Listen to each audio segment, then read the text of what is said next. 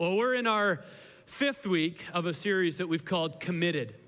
And uh, we, we continue to show these amazing shots and pictures of just incredible volunteers and people who have been committed to Northgate uh, for, for uh, who knows how many years, some for 50, 60 years, who are people are saying, I'm part of this ministry, I'm part of the church, I'm part of what God is doing here.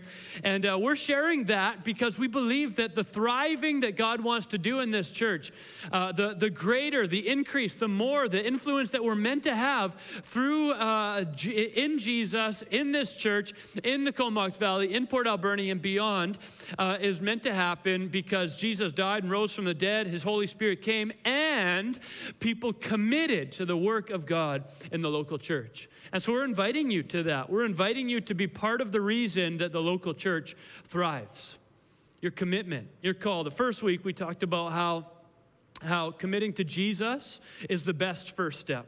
You don't want to commit to a church before you commit to Jesus because sometimes the church and the people of the church are going to let you down. Jesus never will. So commit to Him first and allow that commitment to lead you to committing to the local church. Second week, we talked about what happened after the early church. The people within the early church committed uh, to Jesus and to the local church. What happened is all of a sudden there's like signs and wonders happening, there's generosity happening, there's influence in the city happening, there's unity unity, there's connectivity, there's, uh, there's amazing things taking place in the church. We value that and we look forward to it. The third week we talked about, started into Acts 2.42, that they devoted themselves, they committed themselves to the apostles' teaching. What does it look like to actually pray for and believe in and encourage and support your leader to bring the thriving and the potential out of that leader that God has placed in them and wants to, wants to empower them for within your local church? Last week we talked about fellowship and how fellowship wasn't just about friendship. It's not just about finding a few people that you're like minded with and that you really like and dress the same as you and look the same as you and smell the same as you and do all those things and then, you know, do life together because they're my people. It's about expanding your vision of who your people are and recognizing that those coming into the church become your family because you've been born again into the family of God. And as you are, the family of God is a lot bigger and more robust of a family than you've ever known. And just because people are walking in the church and part of this family, you have a responsibility to care for them, love them, and invest in them. That's true fellowship that we saw in Scripture. And then this week, we're carrying on that verse. Next week, we're going to wrap it up. They devoted themselves, so they committed themselves to the apostles' teaching, to fellowship, to breaking of bread this week. And next week is to prayer. Breaking of bread. In case you didn't hear already, I'm going to keep prepping you in case you want to take part in communion. At the end of this sermon, you're going to have a chance to take communion with us, take part in communion with us. And, uh, and so if you need to run off, even while I'm speaking at some point, though we will give you a little moment in a little bit uh, to grab a cracker or bread or something, and then some kind of liquid uh, juice or wine or milk or water or whatever it might be, uh, you, can, you can go and do that. I don't know why I was doing this, by the way, while I was uh, suggesting you go and grab some uh, milk or juice, or who, who knows? Who knows what that move was? But you can say that to your friend. Hello, uh, nice to see you. When I was uh, when I was a younger guy, I remember when communion would happen in church. I've been in church for a long time.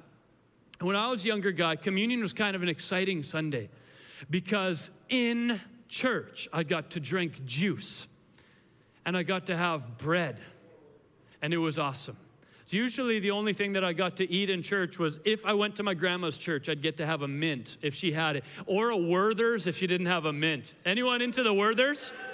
Come on, no. There's a, everyone's got a strong feeling on the Werther's one way or another. It's either like, I love Werther's, or it's just like, why don't you throw them all in the garbage? And I'm the throw them all in the garbage kind of thing. But but if I was with my grandma, she already gave me like two quarters to put in the, the, the tithing thing that was passing by, and she gave me a Werther, so I'd, I'd usually suffer through it as well as I could. Anyways, communion day, juice and bread in church, hallelujah. It was just awesome.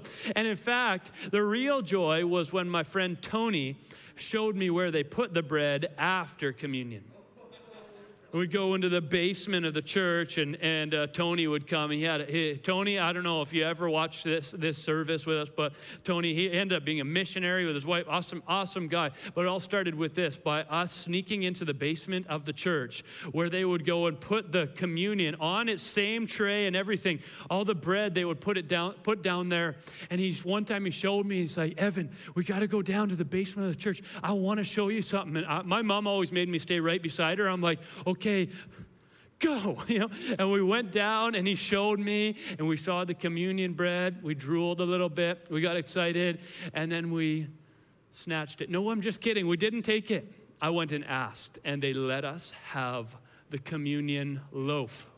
Hallelujah. It was amazing. Uh, and uh, so I was always excited about communion. And that's, uh, just so you know, the person who gets to have that role in this church is Marcus.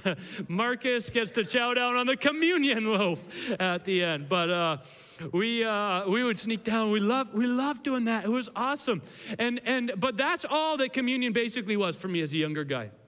I don't know, the day I get juice and bread in church. This is awesome. And then later on, people said, well, actually, that's the blood and, and, and flesh of Jesus. And I'm like, yuck, I, I don't know if I'm going to have that anymore. But then I tried to learn the symbolism, and, and oh, okay, now it's a symbol of Jesus' blood and bread, but or flesh. But and, and for me, what really matters is I get to go and have the loaf downstairs after. Sometimes the symbolism uh, uh, that was supposed to point to the meaning gets lost lost. In fact, the symbol itself becomes the meaning.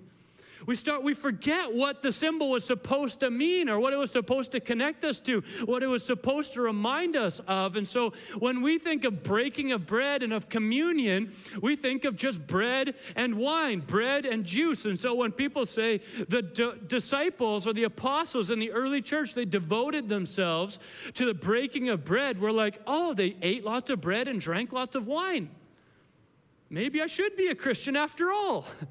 That's what I got to do. I just got to eat bread. Like most of us are like, I, I shouldn't eat bread. I, I can't touch gluten, or I, I don't do this, or I'm keto, or I'm whole 30, or I'm, I'm doing this. I shouldn't eat bread. And then this says I should eat bread, and that I should drink wine, and that I should do. Whoa, like what is that? But the reality is not, that's never what this was supposed to be. It wasn't that Christians in the early church were known because they ate lots of bread they have so much bread or they have so much juice or wine or what. That is what it's all about. No, there's meaning behind the symbol. The symbol is not the meaning. You do not become righteous because you eat bread and drink wine. But, but what is meant to take place in you and through you, what it's re- meant to remind you of, is, is symbolized by bread and juice. And so today we're going to have a little look back if they were going to devote themselves to this meal, if they were going to devote themselves to the idea of breaking bread together, of having juice and wine together, what were they trying to remember? What were they trying to reflect on? It was reflecting on the Last Supper when Jesus told them himself to do it this way, to have bread and to have wine and to remember him by doing it that way. So, what actually happened at that meal? We're going to check it out today. John 13, 3, verse 8 at that meal. It says, Jesus knew that the Father had put all things under his power and that he had come from God and was returning to God. Now imagine you're sitting at the table with a bunch of people and you realize all of a sudden, man, I'm the most powerful person in the room. I am the most wealthy person. I'm the most influential person at this table. Like, I, I, no one compares to me at this table. I am the most spiritually mature at this table. Imagine that being your reality all of a sudden. What would you do with that? You know, what do you all of a sudden do when you realize you're the most powerful, when you realize that God has given you all the power, when you realize who you are compared to everyone else? That's the moment that Jesus is having here. He knows that God has given him everything. He knows that he has all power. He knows that he's come from heaven and he's about to return to heaven. And sitting at the table, he knows exactly who he is. So he got up and punched the devil in the face. No. Come on. Amen. That was straight from Rob with a mustache, so that counts. No, he, he knew who he was, so he got up and made everyone worship him. No. He knew who he was at the table, so Jesus got up and made sure everyone else knew who he was at the table. No, it says, since he had all power and he knew who he was and he knew the power that he had and he knew that no one could compare to him, this is what he does because of that. It says so, which connects the two things. You're, we're about to see what he does because he's powerful and the most powerful in the room. It says, so he got up from the meal took off his outer clothing and wrapped a towel around his waist. Now, hold up a second. Wrapping a towel around your waist probably means you're about to serve to some extent, you're about to help to some extent, you're about to take care of someone to some extent, or go to the spa. I don't think Jesus is about to go to the spa. It says, after that, he poured water into a basin and began to wash his disciples' feet, drying them with the towel that was wrapped around him. Can you imagine that moment? Just hold up a second. In this moment, this is not just like normal behavior. When, when they're going to break bread together later on, they're going to look back in this moment, not because it's like, oh yeah, Jesus did what everyone else does. You know, when you're the most powerful in the room, you go and find people's smelly, dirty feet and start washing them. He did something incredibly different than the most powerful in the room uh, would usually do, than the most wealthy person in the room would nu- normally do, that the most spiritually mature person in the room would normally do. He didn't look for accolades, he didn't look for fame, he didn't just stand up and say, somebody serve me already. He gets up from the table as the most powerful in the room, as the self proclaimed and heaven proclaimed most powerful, wealthy, well known. Jesus didn't need money, by the way. I don't know if you know this, but if he needed money, he sends his disciples to go fishing, and the fish have money in them. That's crazy. It's biblical. Jesus didn't need anything in that room, and he stands up and says, Since I don't need any of you, I'm leaving. No. He says, Since I don't need any of you, since none of you could do anything for me, since all of my power comes from God and none from you, since I have all influence, all power, all might, all wisdom, all everything, I am going to do this. I am going to serve you. From now on, when the church is going to t- break bread together, they're going to look back at this moment and they're going to be called to the place of serving one another. Says he came to Simon Peter, who said to him, Lord, are you going to wash my feet? Oh, this wasn't normal. Peter's not like, oh, yeah, sounds good. Please get in between those ones and under my toenails. I haven't clipped those in a while because those don't exist right now. Uh, he, he says, Jesus, look, look, look, you don't want to touch those. You don't want to go now, down near those feet. Lord, are you going to wash my feet? Jesus replied, you do not realize now what I am doing, but later you will understand. No, said Peter, you shall never wash my feet. Peter should learn by now that he, does, he should not say no to Jesus. And Jesus said, Well, unless I wash you, you have no part with me. Unless I wash you, you have no part with me. We've talked about this many times in this church because it's very important. If you can clean yourself, you have no relationship with Jesus. It's when you can come and bring your dirt to Jesus that you get a relationship with Jesus. That's the only way.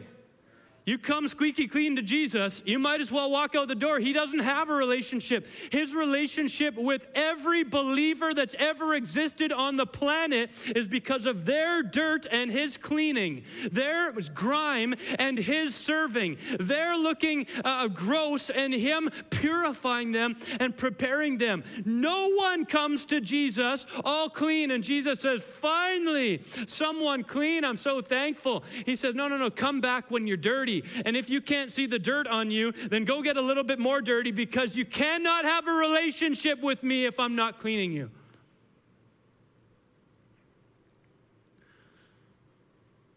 So Peter says, Okay, you can do it. A couple verses down. Verse 12 says, When he had finished washing the feet, he put on his clothes and returned to his place. Do you understand what I have done for you? He asked them. You call me teacher, in other words, wise and Lord. In other words, powerful, all powerful, the boss, the one who should get to organize your life. You call me those things. And he says, and rightly so, for that is what I am. I am all wise, all knowing, and I am all powerful. You call me exactly what I am. Now that I, your Lord and teacher, have washed your feet, you also should wash one another's feet. You know, Jesus could have set a really high bar at this moment. He could have said in this moment, you know, since I'm all powerful, holy, righteous, money, no, no problem for me influence. People are banging at the door to get in. We'll probably get some surprise guests tonight. Uh, you know, uh, uh, we have to run from people. They're going to be following us so much. I don't need anything. Since I am all of those things, here, I'm going to create this really high standard for you to try to ascend to in your Christian life. No, he says, I am now, as the most powerful person, I am going to do the very thing. If I'm going to ask you to live a life in the church, if I'm going to ask you to live a life amongst other believers, if I'm going to ask you to live a life in this world, I'm not going to ask every Christian to live a life that is unattainable because they didn't grow up in the right family or didn't grow up in the right place or didn't, didn't learn the right things at the right moment. I'm going to give you something to do that every single person could attain. And as the most powerful, I will become the weakest in the room. As the most all knowing, I will become the foolish in the room. As the mighty, I will become the servant in the room. As the wealthiest, I will become the poorest in the room. So that no matter who you are, whether you come from wealth or power or influence or not, you can all do exactly what Jesus did because all he did was got down on his knees and served the people around him. And then he says to them, now I have set you an example that you should do as I have done for you. Very truly, I tell you, no servant, that's any of us, is greater than his master.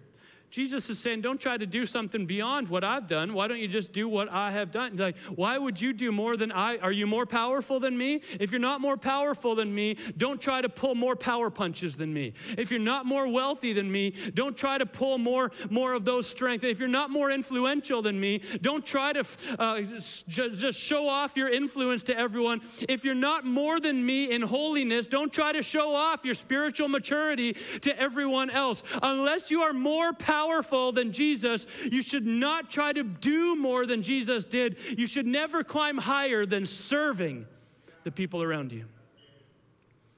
That's what you do. Jesus says, You're not greater than the master, nor is a messenger greater than the one who sent him. And he says, Now that you know these things, you will be blessed if you do them.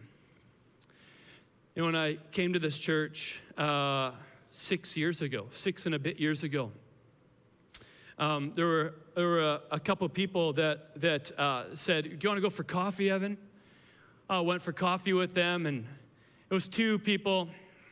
And they took me for coffee and, and they said, Hey, we'd love to take you for coffee every week. That coffee turned to lunch. They said, We'd love to take you for lunch every week and just pour into you, encourage you, support you, remind you that you've got supporters. And, and, uh, and, and that was an amazing thing. One of these guys was named Gary. Actually, he's still named Gary. then and now. Crazy. Yeah. And so he, he, uh, he, he was one of those people, and, and Gary also was uh, something else in the church. He was also uh, someone who served in kids' ministry. He would bring veggie trays and support all the kids and care for all the kids. Kids ministry, for everyone who knows, sometimes kids ministry can feel like you're sort of pushed aside. You're not part of the main service and you're sort of missing out on some things. We so thank our kids team and we're so excited to get gathering again and have the kids running through the church and all the kids team working with them. It's so exciting. And Gary was one of these. This is who I knew Gary to be.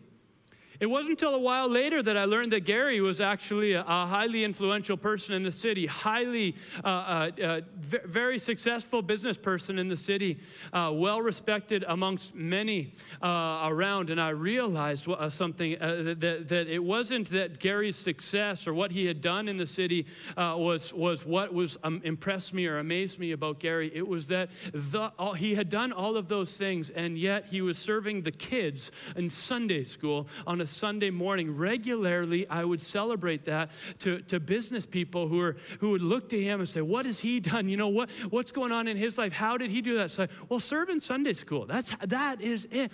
I love that picture. Gary, way to go. I love that you've walked that life and chosen to do that. And I, and I, know that your mom has taught you to prioritize the church and Jesus and walk that way and never give up on that. But I want to affirm you and affirm everyone else who says, I'm not going to let my power get in the way of me serving the least. I'm not going to let my wealth get in the way of me supporting and caring for and being a slave, a servant to all of those around me because Jesus didn't let his power get in the way of his service to the disciples.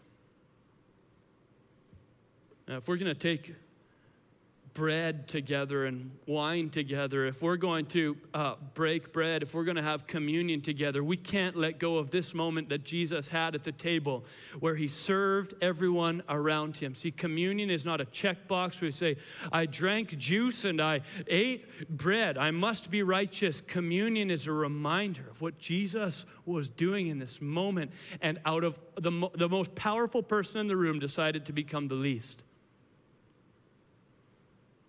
when we take communion, we say, God, I'm not going to let my power or wealth or influence, spiritual maturity, cause me to think myself any more than any other person in this room. And in fact, I will serve every person because of you and because of what you did for me. Communion is not just about the remembrance of D- Jesus, it's about the resemblance of Jesus.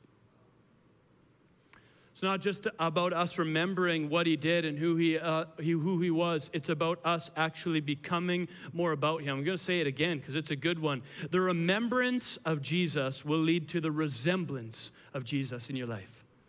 If the remembrance of Jesus doesn't lead to the resemblance of Jesus, you might be remembering Jesus the wrong way. You might be remembering him as this high, high, high touting, high whatever amazing scholar and amazing, and you're trying to shoot to the stars and get to where he is. If you want to walk with Jesus, you don't shoot for the stars, you get to the ground and you wash people's feet, because that's where he is. That's what he's doing. As the dinner goes on, Luke 22, 14 to 20, it says, When the hour came, Jesus and his apostles reclined at the table. And he said to them, I have eagerly desired to eat this Passover with you before I suffer. For I tell you, I will not eat it again until it finds fulfillment in the kingdom of God. After taking the cup, he gave thanks and said, Take this and divide it among you. I like that picture.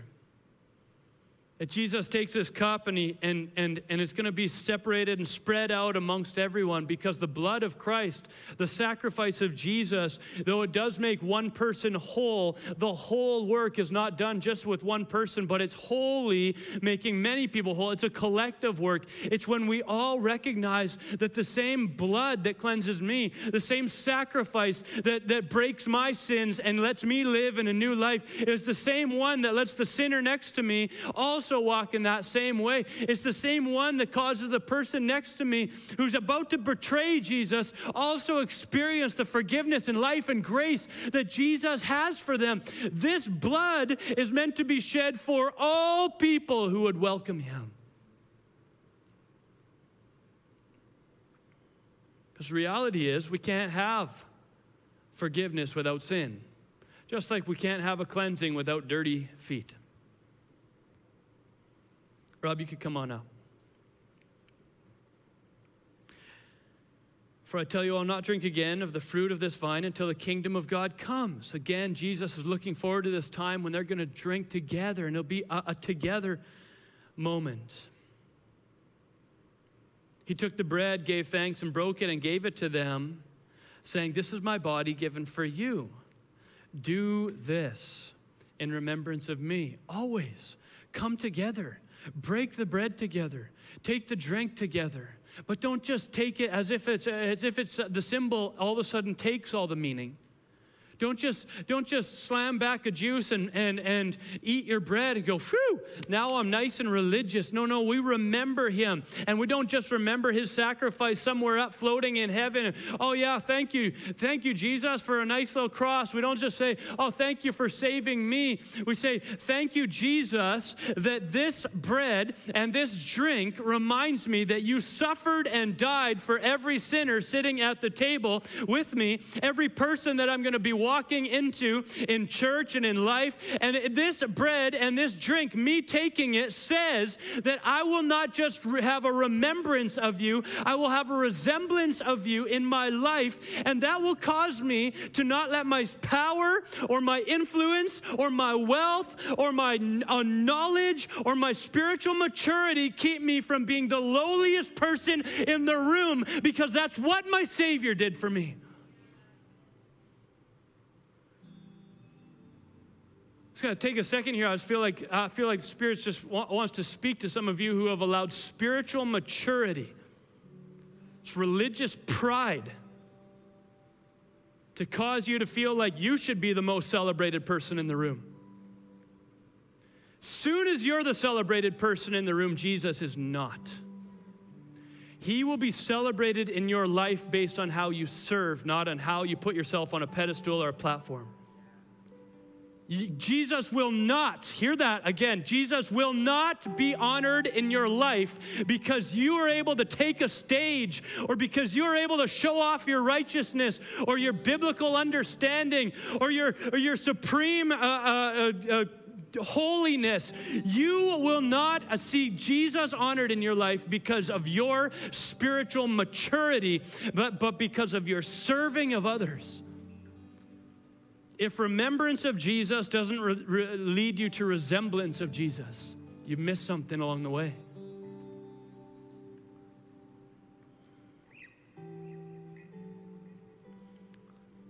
Jesus says, or it says, and in the same way, after supper, he took the cup, saying, This is the cup in my new covenant. What's the new covenant?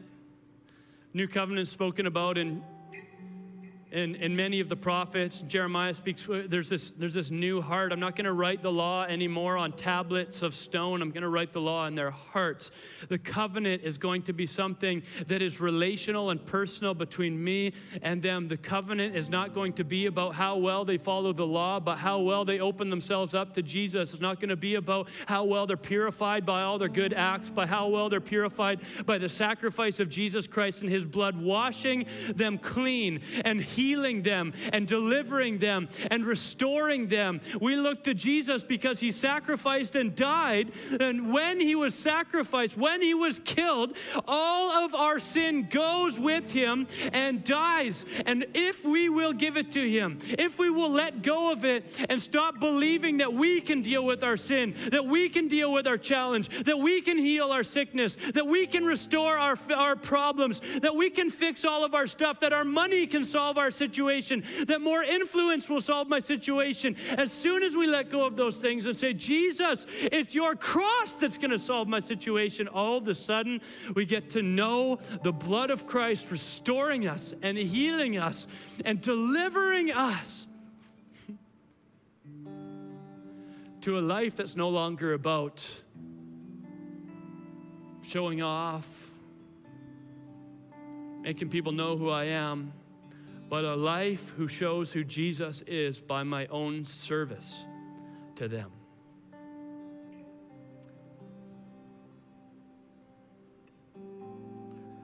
At a different stage in scripture, John 6:53 it says Jesus said to them, Very truly, I tell you, unless you eat the flesh of the Son of Man and drink his blood, you have no life in you. I hope that doesn't feel like a weird scripture to you after we've talked about some of the things we've said. He's not talking about a physical action here. He's talking about the reality that will you let the forgiveness that can only come through the cross and his death and the life that can only come through his resurrection, will you let that into your heart to heal you, restore you? Dan, you got those? And so we've heard Jesus say two things then. Thank you, Pastor Dan. We've heard him say that unless I clean you, you have no part with me. If you want relationship with Jesus, you got to bring your dirt. You got to confess your sins, your doubts, your questions, your fears, so that He can clean you. He also said that you cannot have my life in you if you do not, I know this sounds crazy, but eat my flesh and drink my blood. In other words, you have no life in you if you've just tried to create it in yourself. You need to accept that Jesus died for your sin. When you gave him your sin, he put it to the grave. And then you need to recognize that your only righteousness, your only ability to get in relationship with Jesus, your only ability to walk into heaven is not going to be about your wealth or your good behavior or your influence or, or, your, or your power or your wisdom or your biblical know how or your church attendance, even online during COVID. The only thing that allows you that relationship with Christ is that that He has cleansed you and that His cross and His blood have forgiven you and healed you. And so that's why we gather for communion. We remember these things. That's why we're committed to breaking bread. That's why they were committed in the early church to breaking bread. And so, in one second, maybe in about one minute, we're going to take these pieces together. Rob's going to sing uh, just a verse of, of a song, and you can soak, soak in those words if you already have these things. If you don't have these things, you want to go grab some bread or juice, now's a moment for you to do it so that we can take a moment together in communion. Rob, why don't you lead us in a verse here?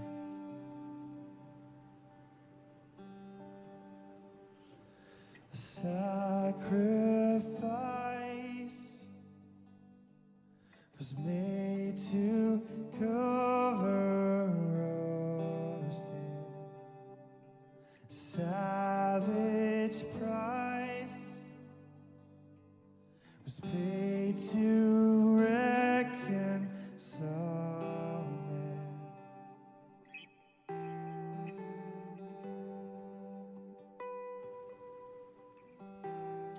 Thank you, Lord. Thank you, Lord. If you get ready, your uh, bread with me, whatever you have that's bread like. Let's just reread the words that Jesus said. He said, This is my body. It's given for you. Do this, eat it, remembering who I have been to you, so that you might resemble that to the world. Do this in remembrance of me. Let's thank Him for His body broken for us.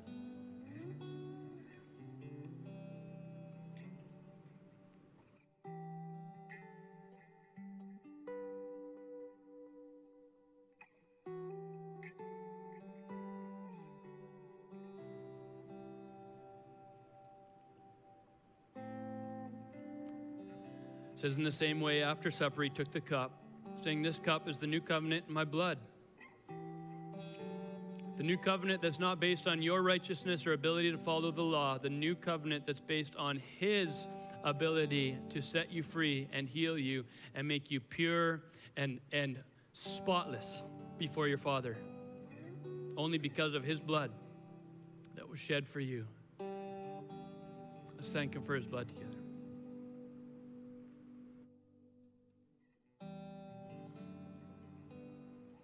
Thank you, Jesus. Thank you, Jesus. Thank you, Jesus. Let's sing this song together. Just hear the words and allow them to, to just penetrate your heart as God calls you into a deeper level of understanding that you are saved only through Him and called to serve the people around you.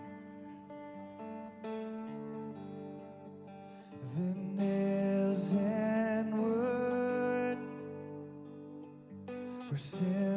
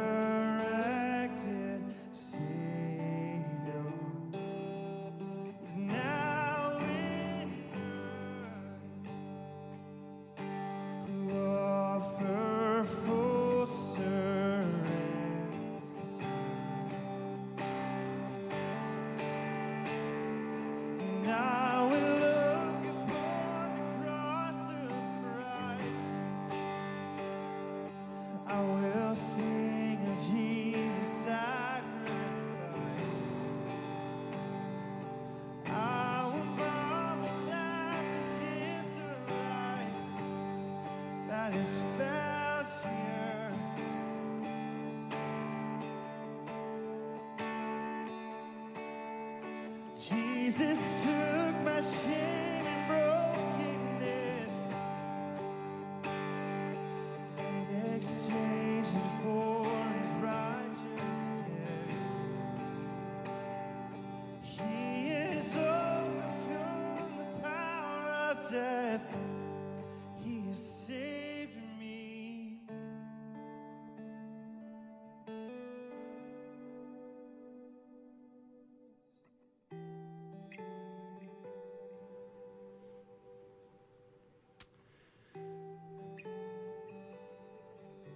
I just want to pray for you as we wrap up this service. And as you take these moments and consider who Jesus is and who he is for you and who he's called you to be. As you commit yourself to the breaking of bread and remembering that your righteousness comes from no one but Jesus. Which leads you, even if you had the most power in the room, to a place of serving and honoring those around you. That's a high call. If today you say, I don't know if I can do that, I just want you to open up your heart because it's the Holy Spirit that does it in you. It's the work of God that happens in your heart. So I'm going to pray for you, and then you can take some time and consider and think, look upon the cross. And so, Lord, I just thank you. Thank you for the way that you speak to us and you lead us, you teach us. Thank you, Jesus, that you showed us that even though you were rightfully called teacher and Lord, even though you were the, you were the one who had the most power and influence in the room, you decided to become the most lowly and serve those around you, and then said, Now you go and do that too. Because if the teacher and the Lord can do that, then so can you, Lord. Thank you that you gave us that example, but you didn't only give us that example, you also gave us the opportunity to have our hearts washed clean of all the shame that would come in serving other people, of all the of all the of all the self-deprecation that can happen when we when we think of ourselves lowly. God, thank you that you allow us to think of ourselves as children of God, as saved, as as as captivated and captured by heaven. Thank you that we get to think of ourselves with the identity that is in Christ. And because of that identity, we're able to, empowered to even step into the lowliest positions and serve those around us. Thank you that that's what's represented when we break bread together. Help us to be people who would commit to that together, recognizing Jesus, Savior, Teacher, Lord. In Jesus' name we pray. Amen.